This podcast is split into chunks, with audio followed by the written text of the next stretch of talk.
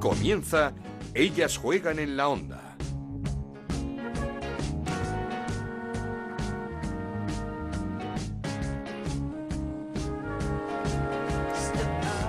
Bienvenidos una semana más a Ellas Juegan, este podcast que hacemos en Onda Cero y que dedicamos a hablar de fútbol femenino. Nos podéis encontrar en ondacero.es y en nuestra cuenta de Twitter en arroba Ellas Juegan OCR.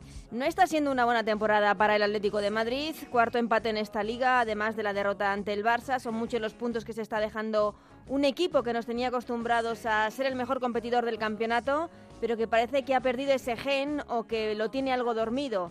Por eso el club ha decidido destituir al entrenador, a Pablo López, el segundo de esta temporada, que llegaba en octubre para sustituir a Sánchez Vera. Y tras tres meses en el cargo, el club, el Atlético de Madrid, ha decidido prescindir de él por esta mala racha en Liga. Empate a dos de las rojiblancas ante el Sevilla, con un golazo, eso sí, de Leis y Santos, el mejor fichaje del Atlético de Madrid esta temporada. Un Atlético que está ya a nueve puntos del Barça, que volvió a ganar 3-1 al Rayo. El Rayo es el mejor equipo que ha jugado esta temporada al Fútbol Club Barcelona.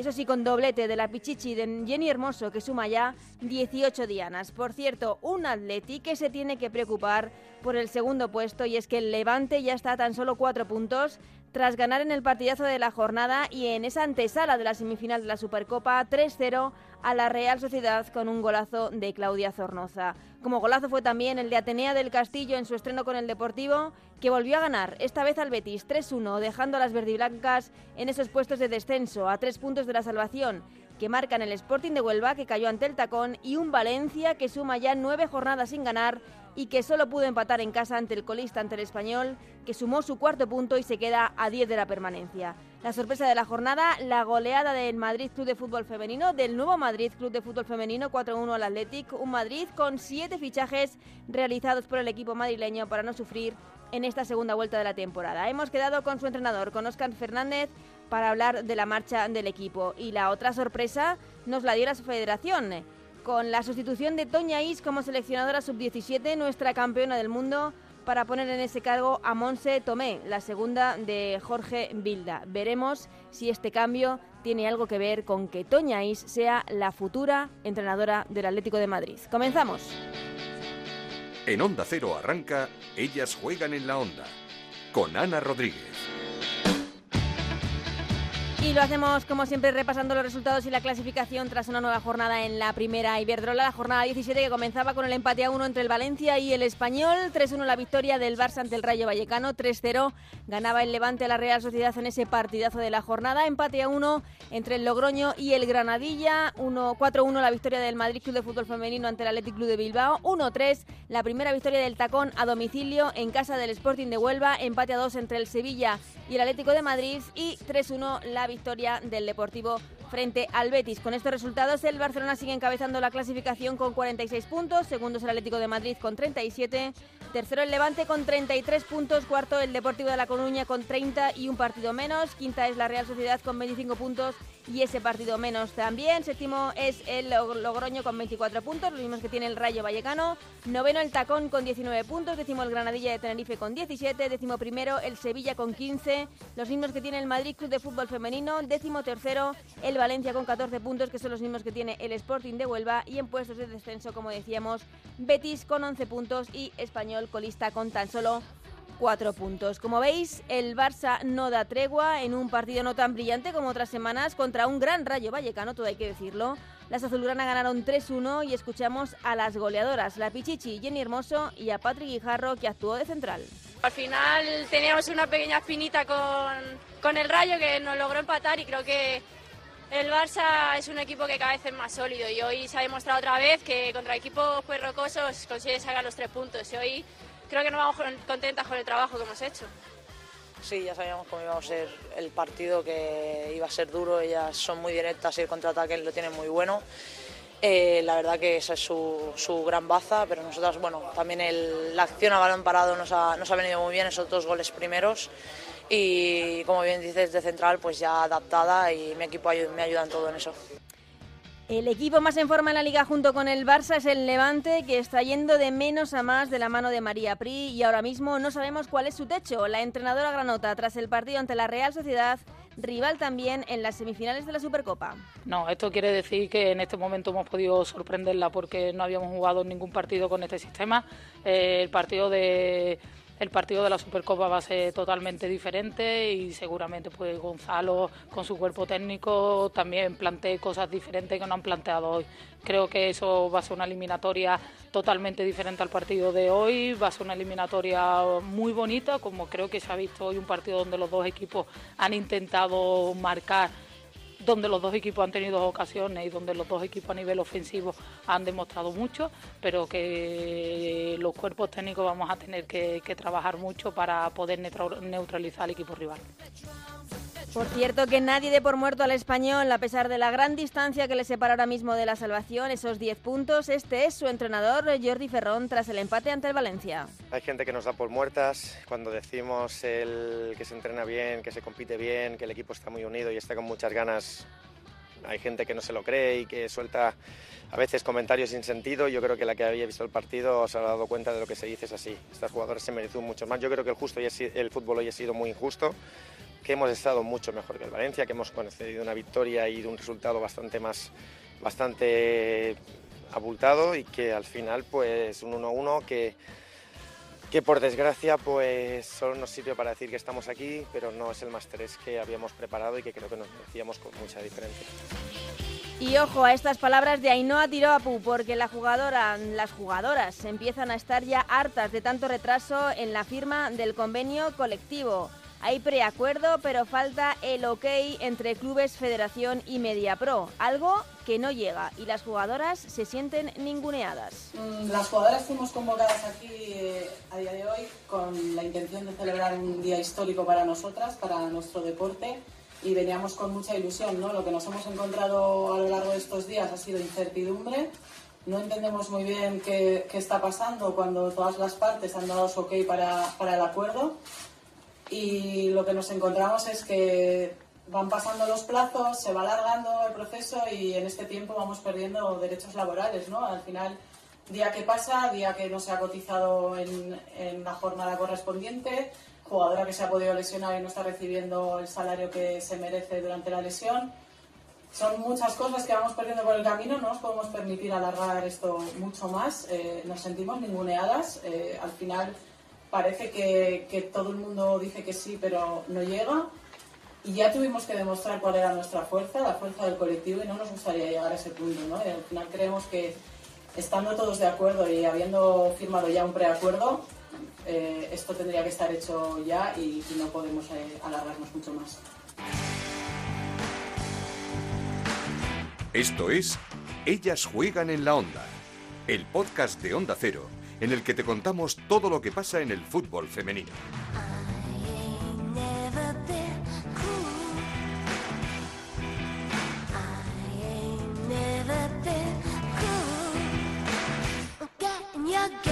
Pero sin duda uno de los protagonistas de la jornada fue el Madrid Club de Fútbol Femenino, con siete fichajes nuevos, con esa victoria 4-1 ante el Athletic Club de Bilbao que le coloca Cuatro puntos por encima de un descenso, que es lo que quiere evitar una campaña más, y si puede ser además con menos apuros que los de la temporada anterior que tuvo que esperar hasta las últimas jornadas. Hablamos ya con su técnico, con Óscar Fernández. ¿Qué tal, Óscar? ¿Cómo estás? Muy bien.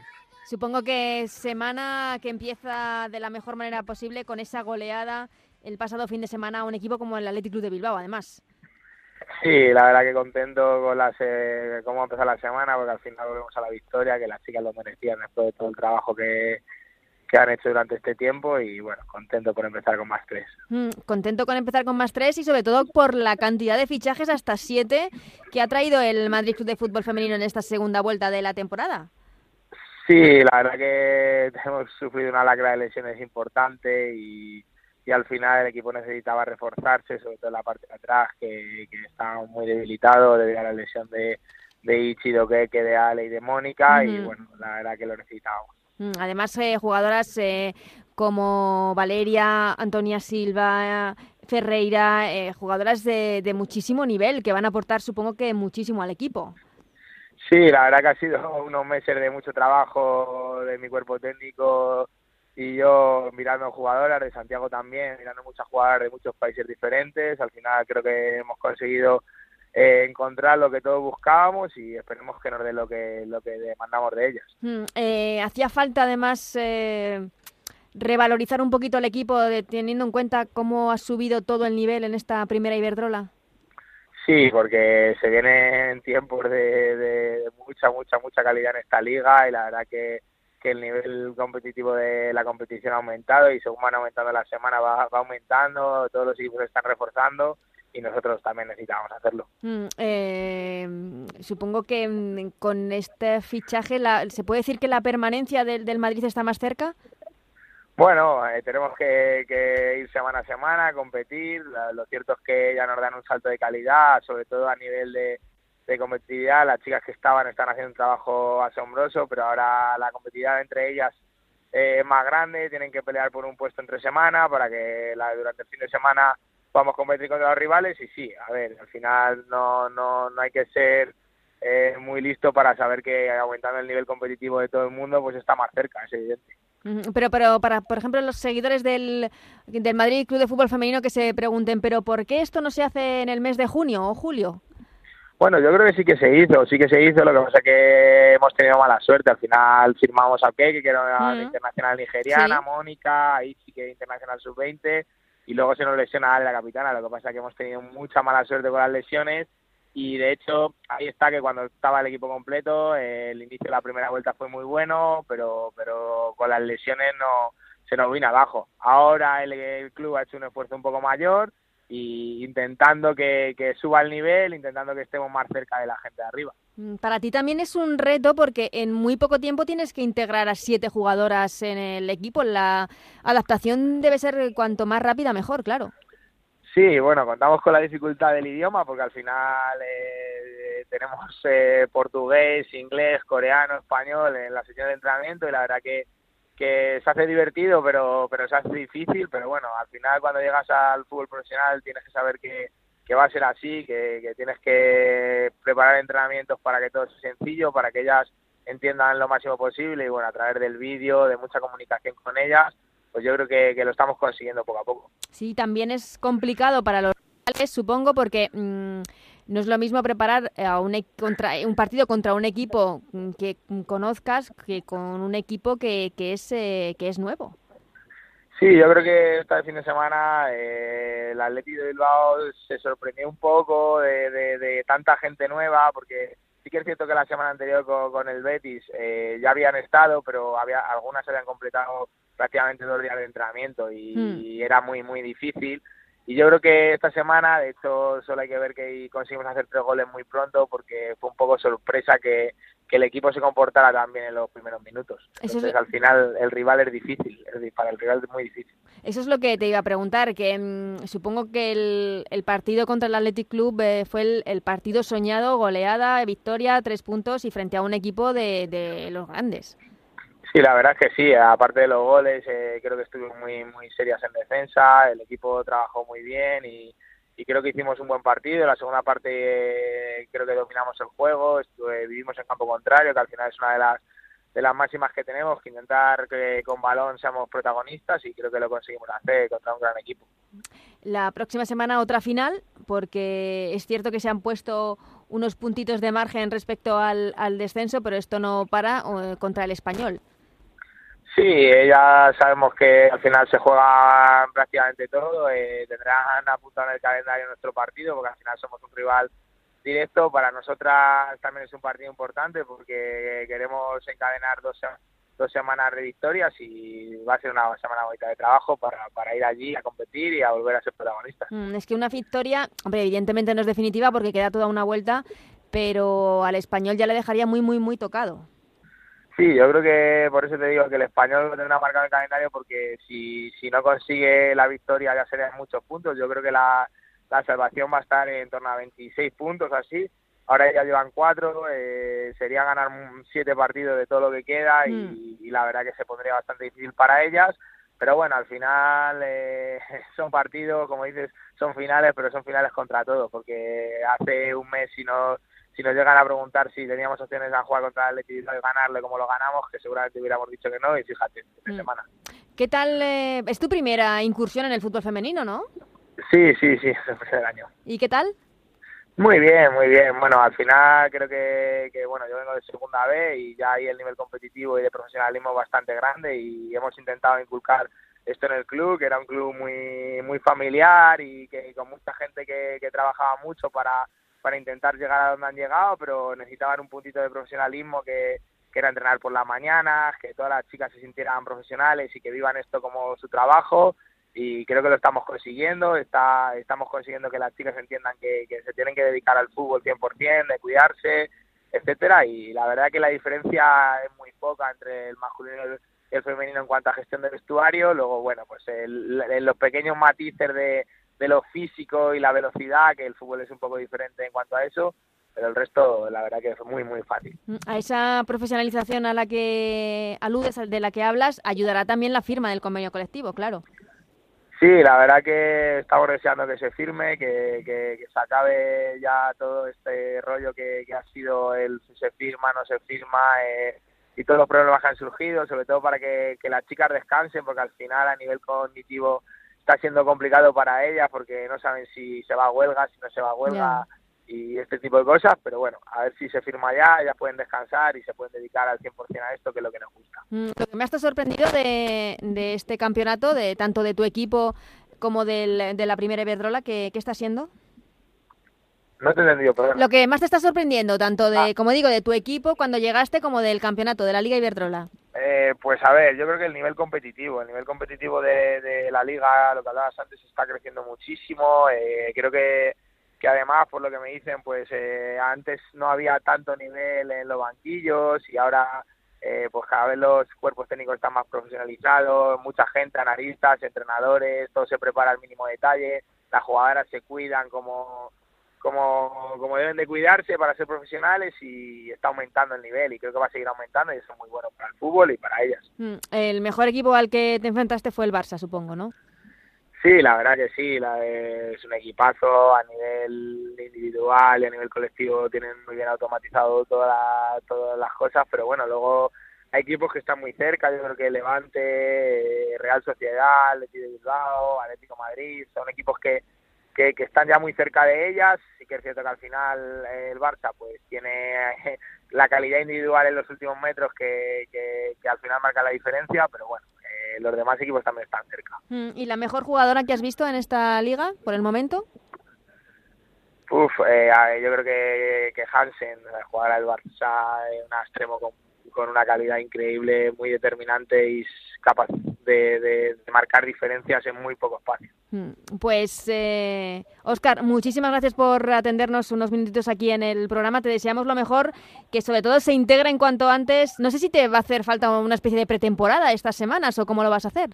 Bueno, la, la pretemporada yo creo que es un mito. Lo que, hace falta es, entrenar, entrenar mucho y a nivel, táctico para que ella coja los conceptos lo más rápido posible y poco más.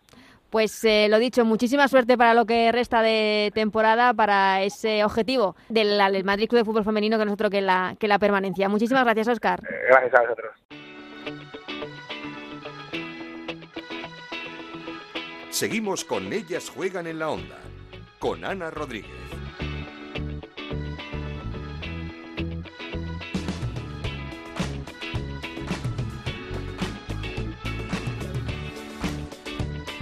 Turno ya para analizar esta jornada con nuestra compañera Chantal Reyes. ¿Qué tal, Chantal? ¿Cómo estás? Hola, Ana, ¿qué tal? Y, no sé por dónde empezar porque han pasado tantas cosas, pero creo que empezamos por esa decisión del Atlético de Madrid de, sustituir, de cesar a, a Pablo López en el cargo de entrenador, algo que está mal dicho que se veía venir, pero es que la marcha del equipo no era nada buena.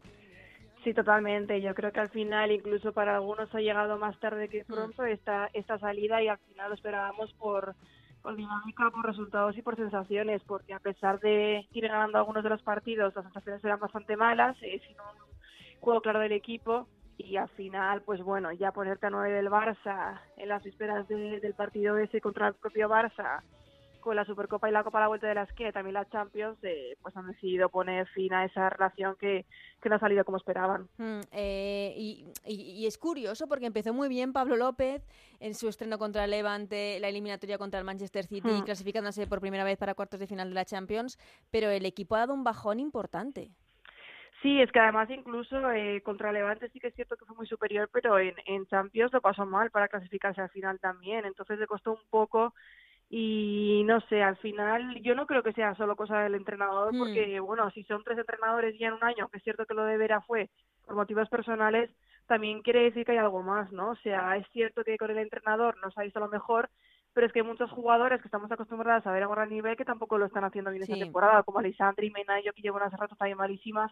Entonces yo creo que es un poco mezcla de todo, pero es cierto que, que bueno, cuando la cosa está así, eh, el entrenador también influye, sobre todo si, si la dinámica lo acompaña. Mm, y sobre todo además con eh, el, el pasado fin de semana frente al Sevilla, el equipo Sí. necesitaba ganar y apuró los cambios. eh, En minuto 85 sale eh, sale Deina, en el minuto, no sé si era 87-88 sale Olga García, no sé, eh, necesitaba pólvora el equipo y, esperó muchísimo. Totalmente, es que además de los primeros cambios fueron defensa por defensa, que, en esa situación no te servía para nada, tenías que ir a por todo arriba.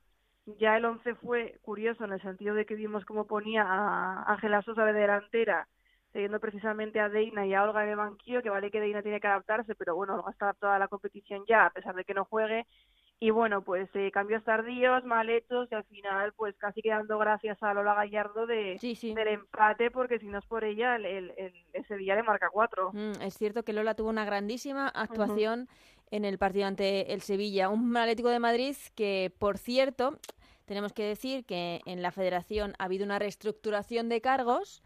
Ujú. Doña Is ha dejado de ser eh, seleccionadora sub-17, fue puesto que ocupa Monse Tomé a partir de ahora y se especula y mucho con que Toña pueda ser la nueva entrenadora del Atlético de Madrid. Es que, claro, han salido muy a la vez todas las noticias. O sea, te, te da que pensar, porque si es casualidad, es muchísima casualidad.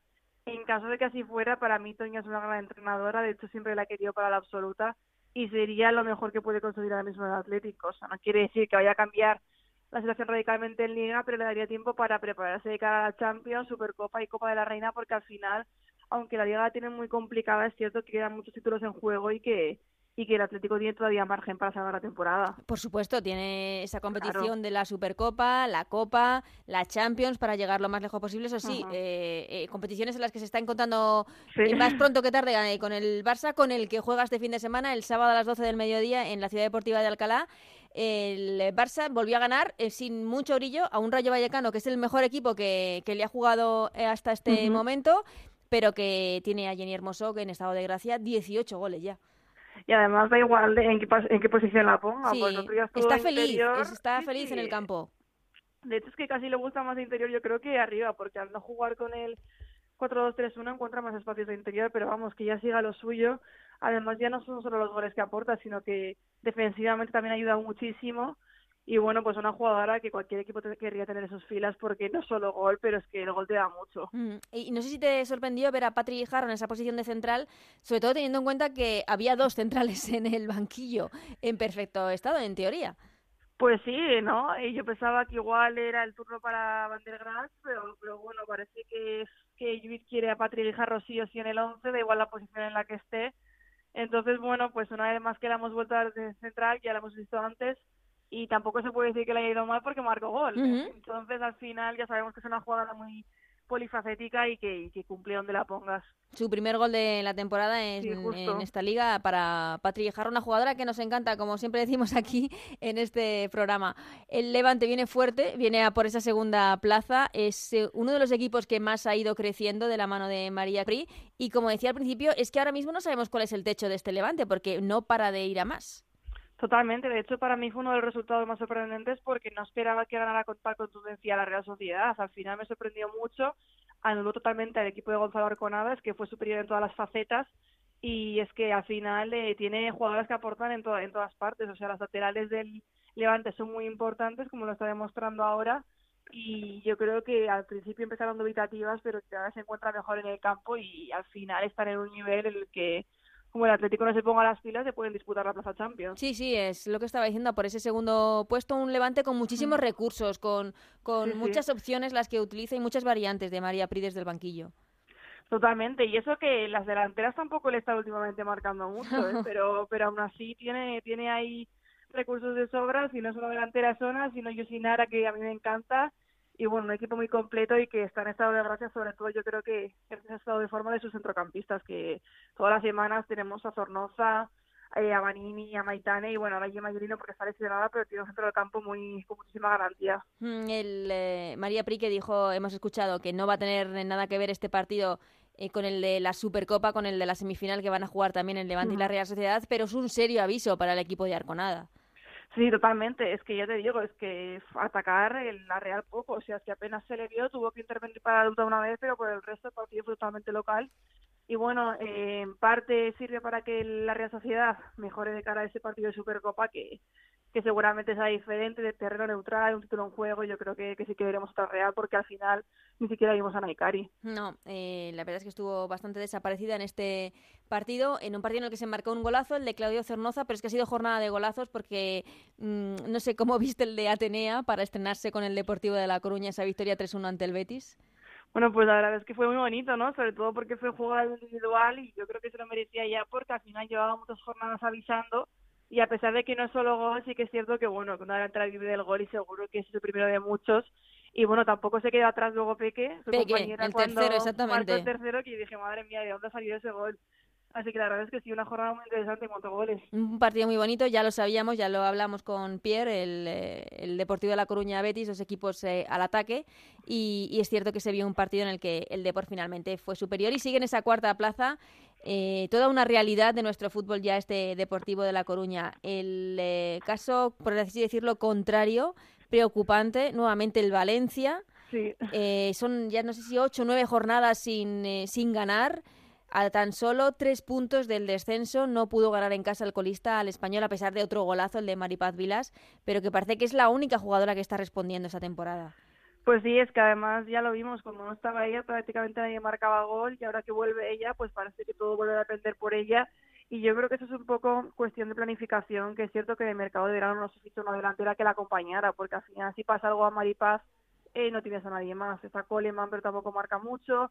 Entonces, nos hace una situación delicada porque, claro, me imagino que es un partido con el que, entre comillas, contaban ganar por jugar contra el colista, pero es que al final el que mereció ganar en la segunda parte fue el español. O sea, que sí, tuvieron que dar gracias por ese empate. Así que, no sé, veremos a ver la semana que viene con el Atlético, es cierto que esta semana ha caído, pero que el examen no va a tener nada fácil y que se le complica mucho la, existencia si, si vuelve a perder. Sí, y, y, se veía reflejado en las caras de las jugadoras al terminar el partido, desolación, eh, incluso alguna lágrima, porque la situación no debe ser nada fácil en estos momentos para el Valencia.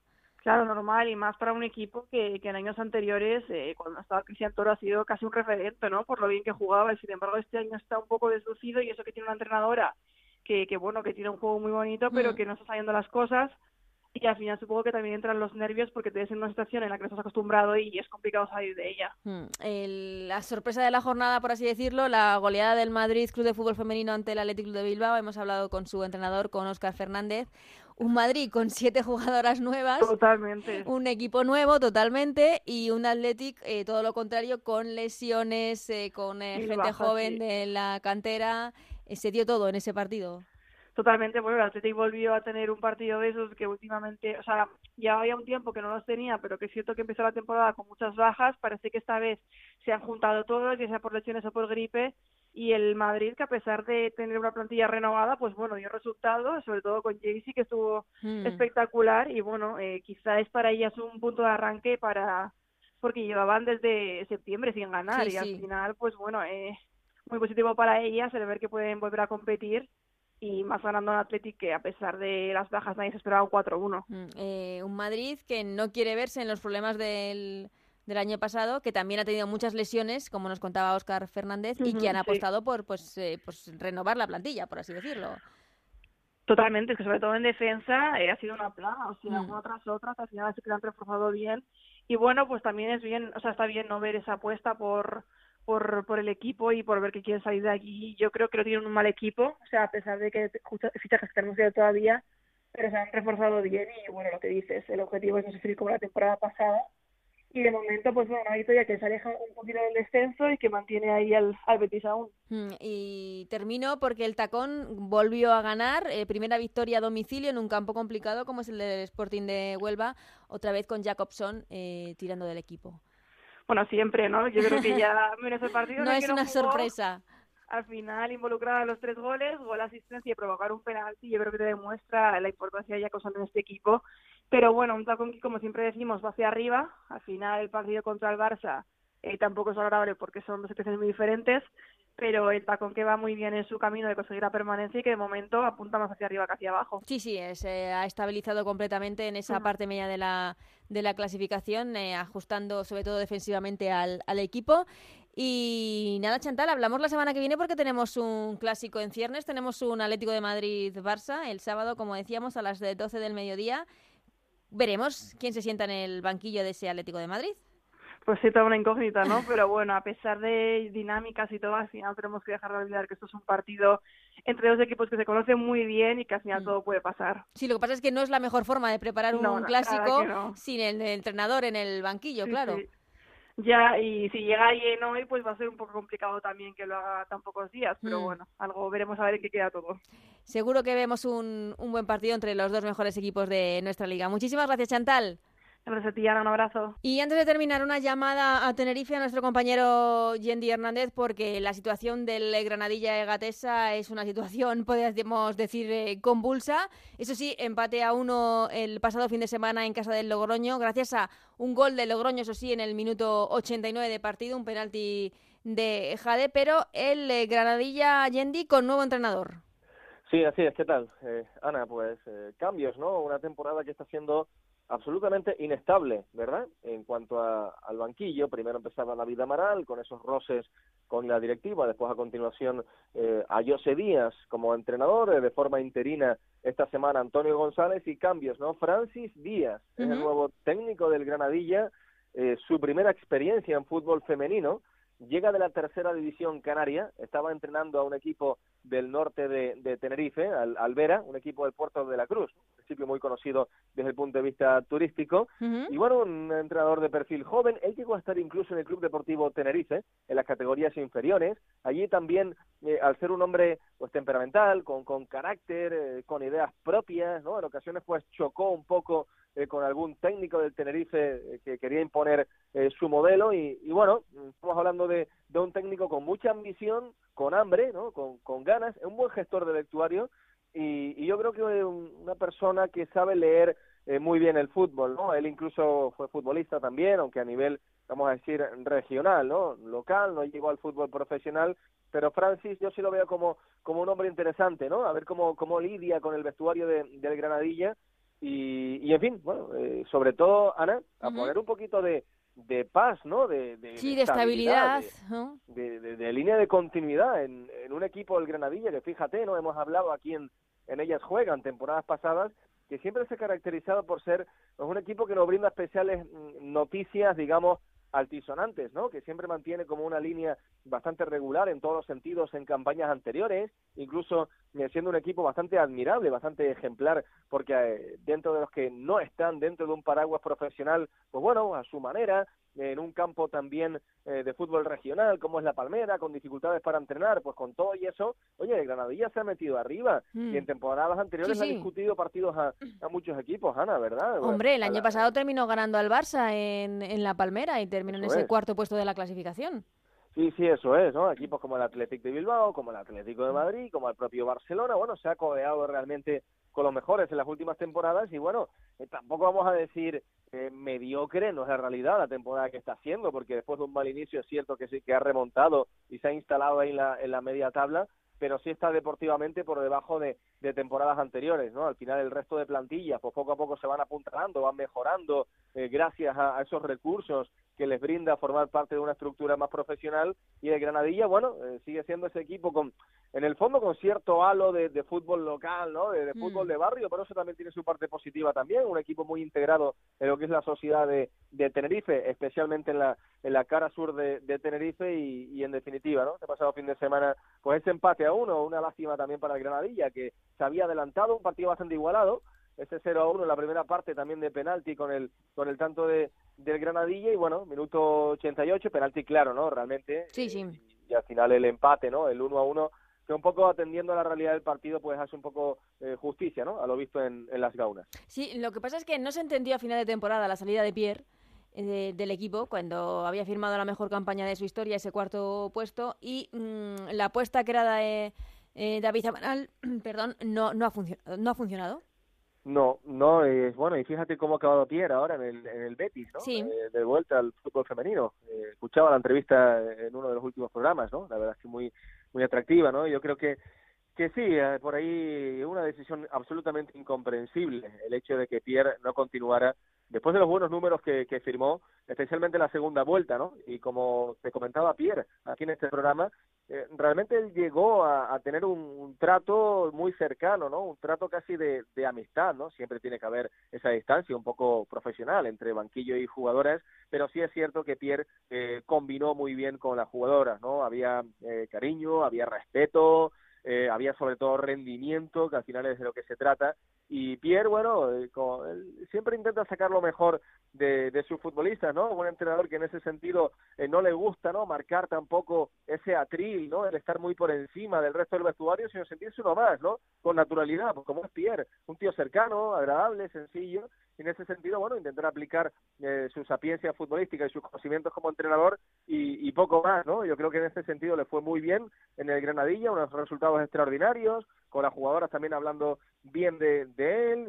Y, bueno, al final el, el, presidente Sergio Batista decidió eh, no renovar o finalizar esa relación contractual eh, por la apuesta por David Amaral, un David Amaral que ya venía viendo partidos en la grada eh, desde finales de temporada o prácticamente toda la temporada, ya ha estado un poco avanzadas las negociaciones o por lo menos la, las conversaciones, pero sí es un, un cambio lo que no ha salido bien, ¿no? No ha salido bien para el Granadilla eh, esa sustitución de Pierre en el final de la temporada pasada por por el propio David Amaral, ¿no? Mm. Fíjate, ¿no? Ahora Francis Díaz va a ser el cuarto entrenador esta temporada que se siente sí. en el banquillo de Es lo que te iba a preguntar, ¿qué pasa con Ayoce? Porque en teoría después de esa primera victoria ante el Sevilla eh, había dado un impulso al equipo, parecía que se podía quedar, pero eh, nos sorprendió la semana pasada el club diciendo que, que dejaba el equipo por motivos personales.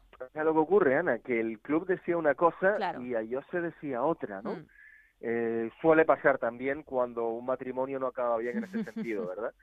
Eh, bueno, entiéndase lo que, lo que quiero decir. Sí, sí, sí. Y, y por encima de todo, eh, bueno, Granadilla aludía a motivos personales, ¿no? Que, que, bueno, un poco de forma un poquito más correcta o más protocolaria, pero a José Díaz eh, comentaba que por temas de, de dignidad personal, él daba un paso al costado, ¿no? que no estaba de acuerdo con, con, las condiciones que le ofrecían, también en este caso influye la parte económica, la apuesta tampoco era convencida desde la directiva para darle realmente eh, riendas y un poco poder de mando a, a Jose y por lo tanto, bueno, pues entre unas cosas y las otras eh, no había determinación por parte de la directiva y a Jose se acaba marchando, ¿no? Pero oye, eh, según ha podido saber Onda Cero, eh, no es una cuestión, bueno, de, de motivo personal de o de que Ayose decidiera eh, desmarcarse porque pues, no quería o tenía algún tipo de problemas con las jugadoras, no, en este caso Ayose no estaba convencido eh, con el criterio o con las condiciones que le ofrecía el, el club,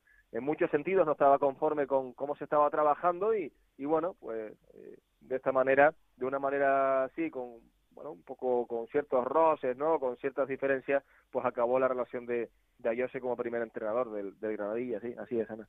Eh, bueno, el, el, el debut de, para Francis no va a ser fácil porque recibe a todo un Deportivo de La Coruña. Difícil, ¿eh? Un debut complicado realmente, uh -huh. en el estreno de, de Francis Díaz como técnico profesional, ¿no? Eh, bueno, hay jugadoras que realmente eh, han remontado un poco en cuanto a rendimiento en las últimas semanas, ¿no? Por ejemplo, María José Pérez, se anda bastante mejor también. Está sufriendo también Granadilla la baja de una jugadora importante, ¿no? Raiza, mm. en el centro del campo, la jugadora africana, que un poco venía a ser el, el eje del equipo ahí, la jugadora de, del robo de balón, de, de darle un poquito de estabilidad al equipo, de darle mucha presencia, ¿no? Un pulmón ahí en el centro del campo y bueno, esa lesión grave de rodilla que la va a tener fuera durante durante toda la temporada, ¿no? Granadilla que este año también está teniendo problemas de, de gol, dificultades para ver portería contraria, por ahí va a tener que trabajar mucho eh, Francis Díaz, el entrenador que es un técnico al que le gusta la parte táctica, ¿no? Que le gusta exprimir ese lado de de su vestuario y que también eh, trabaja mucho el scouting eh, normalmente, ¿no? En equipos anteriores en los que ha estado en el fútbol eh, de tercera división, ¿no? Le gusta bastante analizar al rival, ¿no? Entonces, en ese sentido, por ahí, yo creo que se va a profesionalizar también un poco el, el Granadilla, ¿no? Porque el nuevo entrenador del equipo de Tenerife le gusta bastante eh, leer un poco al rival y en función del, del rival eh, preparar el partido y preparar la, la, alineación, ¿no? Así que en ese sentido, desde el punto de vista técnico y táctico, va a ser interesante ver cómo evoluciona este, este Granadilla en lo que resta de temporada. Pues aquí lo contaremos. Muchísimas gracias, Yendi. Un abrazo, un saludo para, para ella Juan.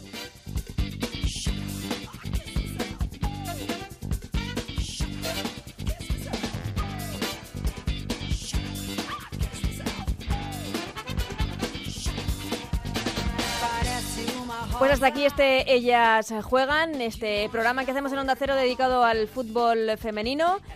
Nos podéis encontrar, como decíamos, en la página web de ondacero.es y en nuestra cuenta de Twitter en arroba ellas juegan OCR. Estaremos muy pendientes esta semana de quién ocupa ese banquillo del Atlético de Madrid, sobre todo porque tiene un partido importante el sábado ante el Fútbol Club Barcelona. Veremos si es Toña X, ex seleccionadora ya de la selección sub-17. Lo estaremos contando aquí en Ellas Juegan. Hasta la semana que viene. Nos vemos. Adiós.